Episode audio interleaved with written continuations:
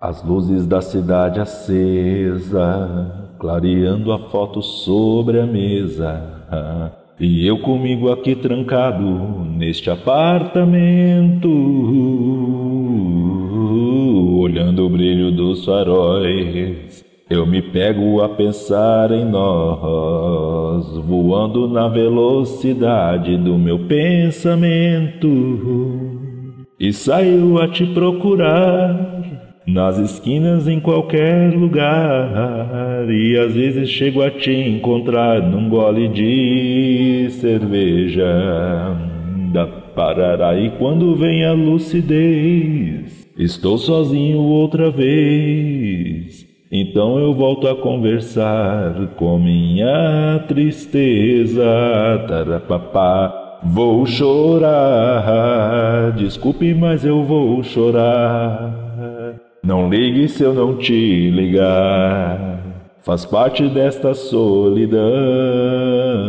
Vou chorar, desculpe, mas eu vou chorar na hora que você voltar. Perdoe o meu coração.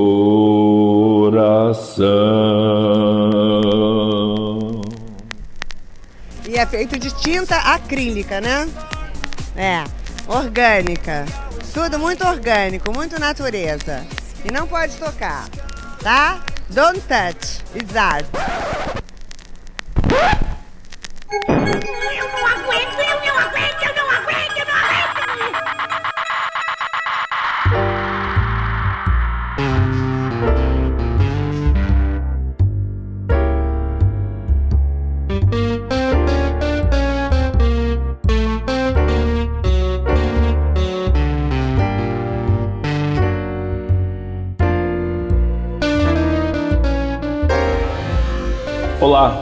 Eu sou o Denis Almeida e está começando mais um Não Pode Chorar. Este é um derivado do Não Pode Tocar, o podcast dedicado à teoria, história, crítica, prática de arte e temas afins. Aqui no Não Pode Chorar, nós contamos algumas das desventuras da vida e pensamos em maneiras criativas de lidar com elas.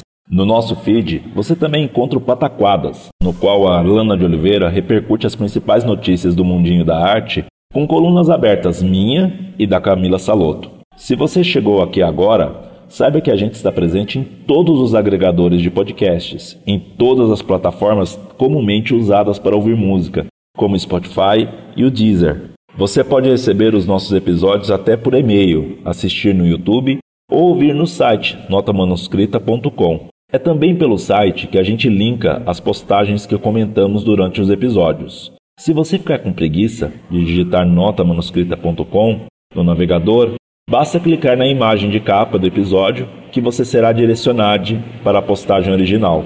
Lá você encontra estes links e os links para os nossos perfis do Twitter e Instagram, e o link do nosso PicPay, através do qual você pode contribuir financeiramente para a continuidade deste projeto com um, dois, cinco reais mensais ou qualquer valor esporádico.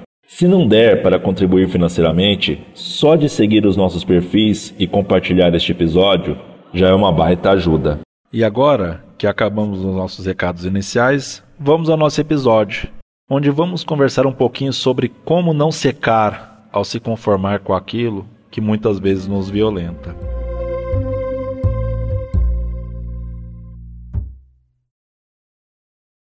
Alguns dias atrás, fiz um tweet que repercutiu muito, rendeu até entrevistas e reportagens. Eu disse assim: Hoje eu cheguei na sala para dar aula. Ninguém. Ninguém na chamada de Meet. Dei a aula inteira, gravando para disponibilizar. Me senti um lixo. Não pelo abandono, mas por ter sido fácil demais fazer isto. Conformar-se é secar por dentro um bocado. Pensei muito a respeito deste tweet nas últimas semanas sobre com o que me conformei e com o que tem me secado. Eu sou um professor que gosta muito de falar.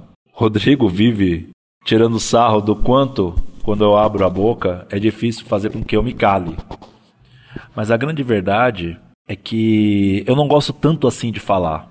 Eu gosto muito é de conversar. Eu gosto de bater papo, gosto de contar causo. Eu sou falante, mas para falar tanto, eu preciso de quem me ouça e eu preciso ouvir também. Eu preciso do olhar, eu preciso da fala do outro, eu preciso trocar ideia.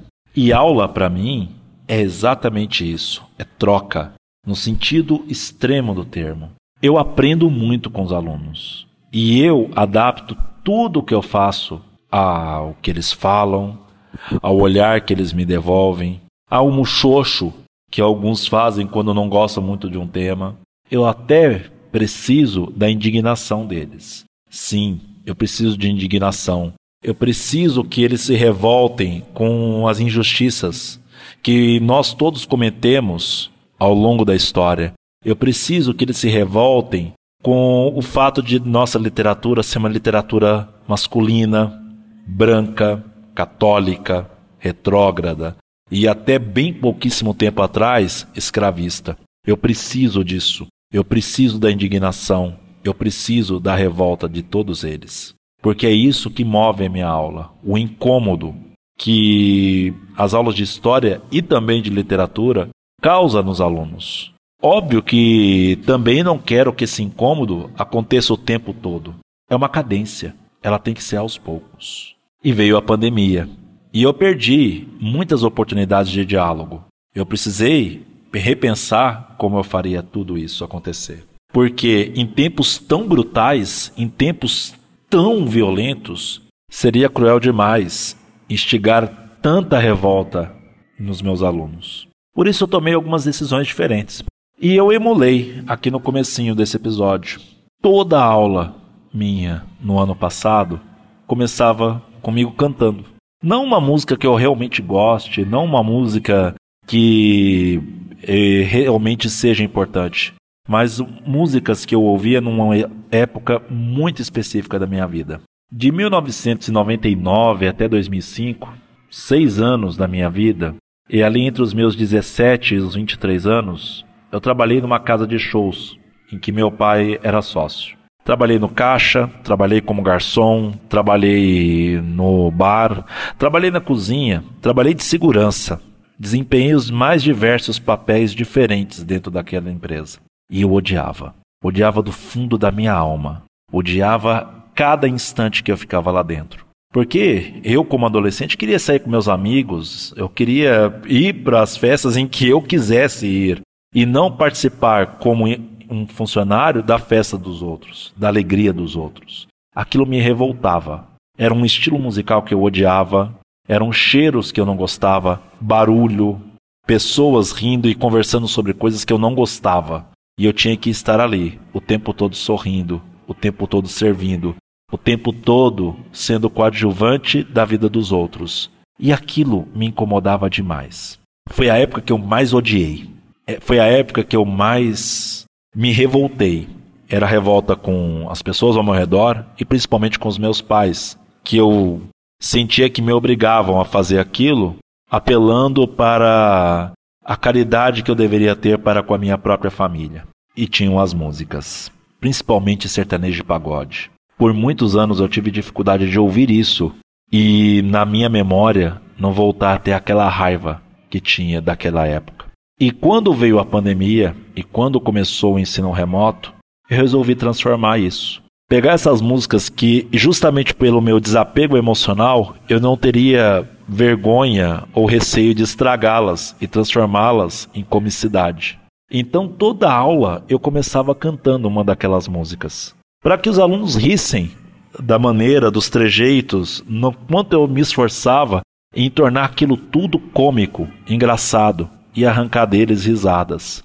Virou, ao longo do ano passado e o começo deste, uma brincadeira entre vários alunos em tentar antecipar qual música eu ia cantar. Tentar antecipar qual estilo eu iria tentar destruir de maneira irreverente.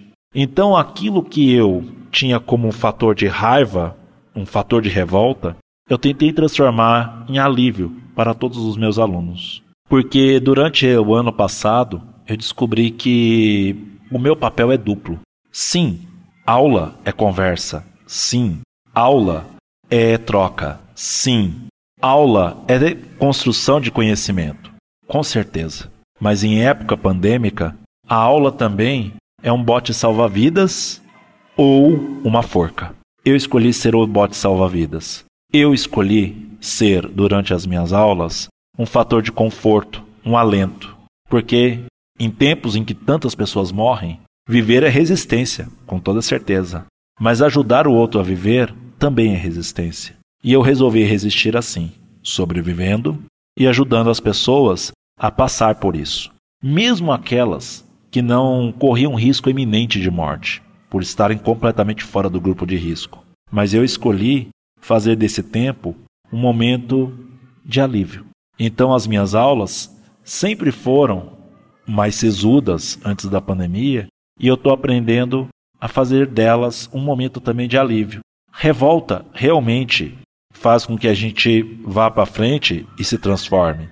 Revolta também é um fator de que constrói conhecimento, mas também precisamos de afeto. Também precisamos de alívio.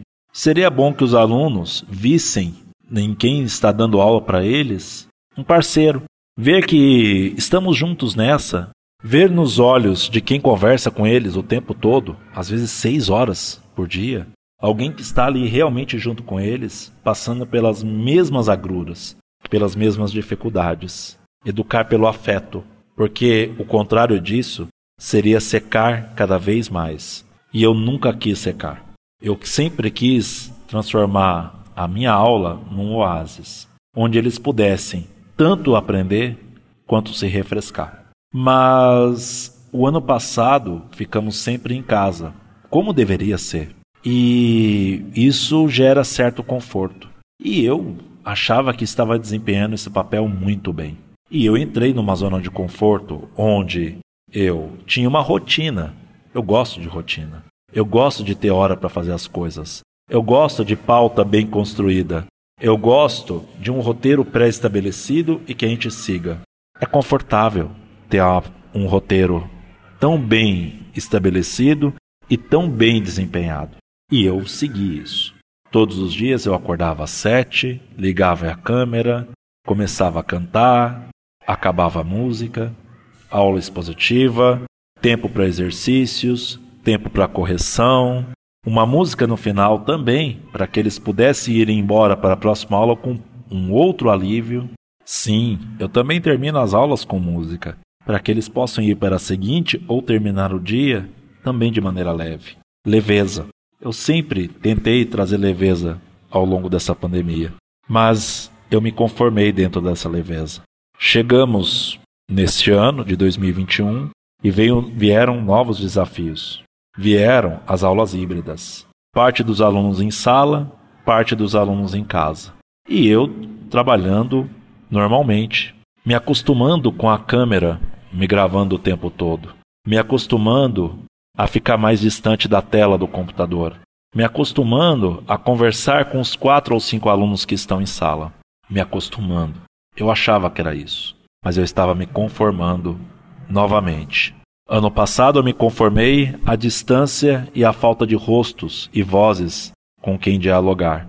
E sempre tem quatro ou cinco alunos que faziam parte ali da aula, conversando, ligando a câmera, batendo um papo, e eu tive a ilusão de que aquilo era o bastante. E eu não percebi que vários alunos ainda ficavam em silêncio.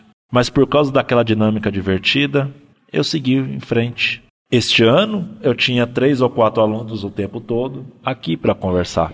E eu dei aula para esses três ou quatro e eu deixei para trás aqueles que estavam na tela. Então, quando veio aquele fatídico dia em que eu preparei a aula, música, cenas e me preparando para mais um momento de auxiliar os meus alunos e alentá-los, cheguei na sala, ninguém. Até eu já estava acostumado. Liguei o Meet e ninguém entrou. Será que eu entrei na chamada errada? Teria, não seria a primeira vez que isso ia acontecer. Fui lá conferir para ver se era o link realmente e era. Só que sexta-feira à tarde, uma matéria que era apenas revisão, será que eles me largaram mesmo?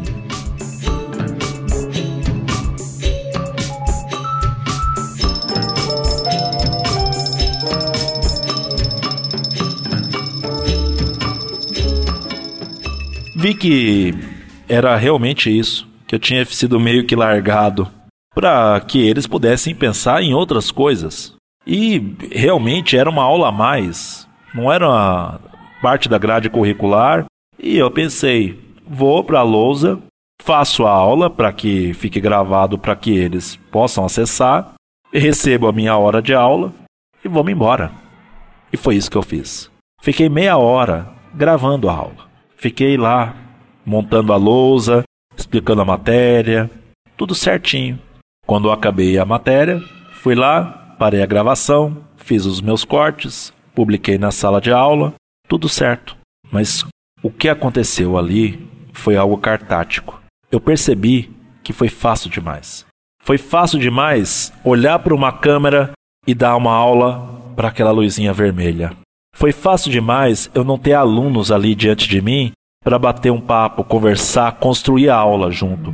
Foi fácil demais eu não senti a ausência deles. E aí eu percebi que eu fiquei ao longo de um ano inteiro, e este ano também, construindo uma certa ilusão de que estava tudo bem entre mim e eles, sendo que não estava. O que estava acontecendo mesmo não era uma aula para uma classe. Na melhor das hipóteses, era uma aula para três ou quatro alunos que efetivamente participavam ali. E eu percebi que eu estava fazendo meu trabalho apenas em parte. Pois é, eu percebi que eu estava sendo iludido. Ao mesmo tempo em que eu não era simplesmente um oásis para todos os meus alunos, mas apenas para uma parte pequenina da sala que participava das aulas, eu percebi que eu estava secando. Eu estava abrindo mão de coisas que me eram muito caras. Eu estava abrindo mão do diálogo, eu estava abrindo mão da conversa, eu estava abrindo mão da troca. Isso fez me pensar muito sobre que tipo de professor eu estava me tornando durante essa pandemia. Eu estava me tornando apenas aquela pessoa que se preocupava apenas com me alentar, pensando que eu estava alentando os outros. Não. Eu estava em primeiro lugar me iludindo. Eu estava em primeiro lugar me secando, parando de pensar na minha profissão e no que eu tenho que fazer dentro dessa profissão. Parei e chorei. Chorei, chorei. Diferente da Fabiana, que no último Não Pode Chorar disse que sempre está em exercício do choro ao gravar esses episódios, não, eu não costumo chorar tão facilmente. Gostaria, mas eu também sei que quando eu abro a boca é porque a coisa está bem séria. Naquela sala vazia, aliás, nesta sala vazia, onde eu estou gravando agora, com o eco de uma sala sem alunos, com vozes ao fundo, mas sem ninguém, porque eu estou nessa sala vazia, nesse instante com vocês. Mas eu não ouço vocês nesse instante. Vocês podem pensar: qual a diferença de gravar um episódio inteiro de podcast sozinho, numa sala vazia, sem ouvir a audiência e gravar uma aula para aqueles alunos que deveriam estar ali, mas não estão? Não deveria ser difícil para você, Denis. Esta é a questão. Este momento que eu estou há um bom tempo conversando com vocês, sem me incomodar com o silêncio, sem me incomodar de não ter alguém para conversar comigo, seja o Rodrigo, a Fabiana, a Camila, a Alana, pois bem, eu seria completamente incapaz de fazer isso há um ano e meio atrás. Eu teria que ter alguém comigo para gravar isso comigo. Eu teria que ter alguma voz instigadora para conversar com vocês. E no entanto, eu estou aqui há mais de 20 minutos falando sozinho, jogando uma garrafa no mar com uma mensagem. Não só esperançoso que vocês ouçam o que eu tenho a dizer, mas também não me importando de que talvez essa resposta não venha, sem esperar necessariamente uma resposta, apenas mandando a mensagem. E aula não é isso. Professor não é isso. Professor é aquele que conversa. Professor é aquele que cria sentimentos e conhecimentos do outro lado. E é isso que eu estou sentindo falta, muitas vezes. Como eu estou resolvendo essa questão? Ah, aí é outra coisa. Sim, eu sentei com cada sala de aula que eu dou, desde o sexto até o terceiro, e eu expliquei que eu teria que mudar. E eu tive que repensar todo o meu plano didático para que aqueles que estavam escondidos nas sombras que eu falei lá naquela coluna aberta do mês passado do Pataquadas pudessem voltar a ter voz. Eu estou conseguindo. As aulas têm muito menos a minha voz e muito mais a voz deles. Alguns até ligam as câmeras, voluntariamente, mesmo com vergonha, para que a gente deixe de se conformar e apenas nos alentar naquele ciclo infinito de uma espécie de luto pela aula que deveria acontecer em tempos não pandêmicos e por causa dessa malvada pandemia não está mais rolando. Não.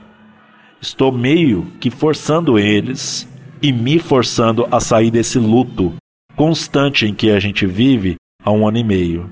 Não porque estejam morrendo menos pessoas, eu acho que morrem até mais. Essa coisa está até mais próxima de todos nós.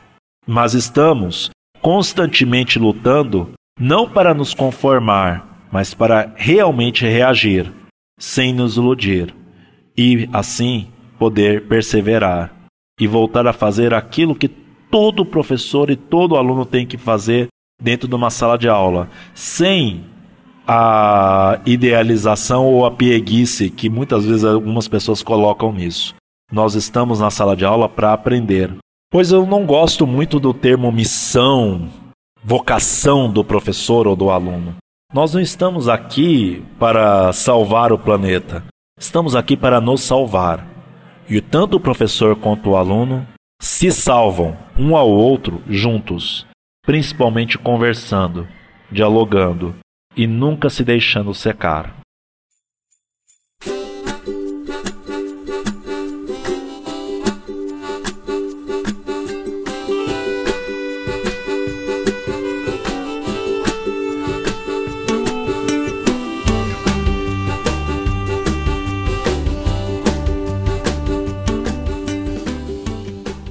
É isso. Encerrando meu primeiro Não Pode Chorar. Se quiserem falar comigo ou com o pessoal do Não Pode Tocar, eu estou no Twitter como arroba Denis, com dois N's, Almeida 82. Os perfis do podcast, tanto no Twitter quanto no Instagram, são Não Pode Tocar, com D de pode, mudo. Dá para falar com a gente também por e-mail, se você precisar de um tempo das redes sociais.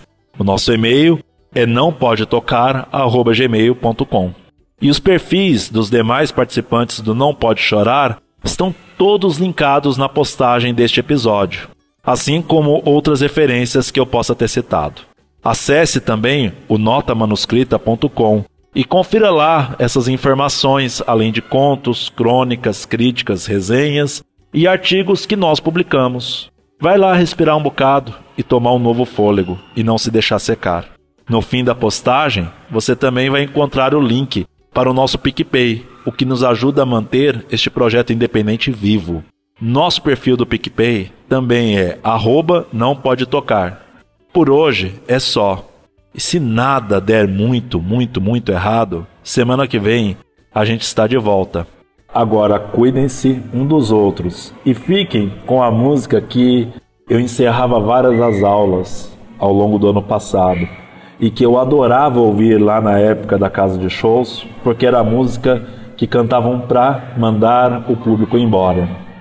Fiquem bem, não se sequem e até a próxima.